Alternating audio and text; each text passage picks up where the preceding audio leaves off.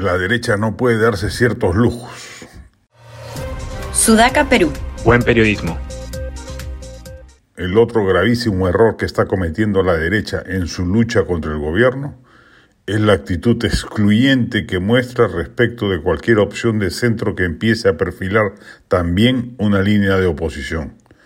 Es el caso de la reunión pública denominada Diálogos por el Perú, sostenida por personajes como Fernando Sillonis, Marisol Perestello, Jorge Nieto, Daniel Olivares y Richard Arce, para básicamente hallarle salidas a la crisis por la que transitamos, producto de un gobierno mediocre e incompetente que mientras menos tiempo pase en Palacio, mejor para el país, la economía y la democracia.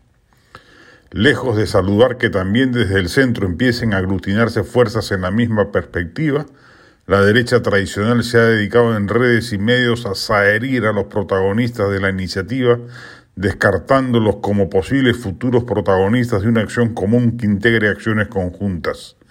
Así no se llega a ninguna parte. La derecha solo está construyendo el camino de la inocuidad de sus acciones de protesta cada vez más raras y de convocatoria menguante.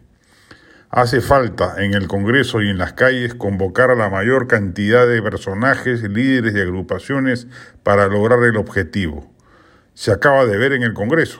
Sin los votos de Perú Libre del ala serronista, la oposición derechista no hubiera podido ni siquiera censurar a la ex ministra de Trabajo, Betsy Chávez, y se quiere dar el lujo de excluir partícipes en la acción opositora.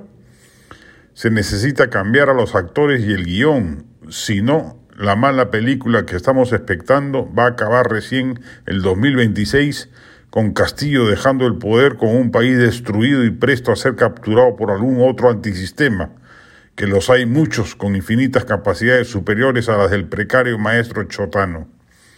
Ampliar la convocatoria y agregar a la agenda temas como la lucha contra la corrupción, la inseguridad ciudadana y el alza del costo de vida y no la cantaleta inocua de la negativa de la constituyente, que resulta inviable y por ende inútil como arma convocante, es un imperativo opositor.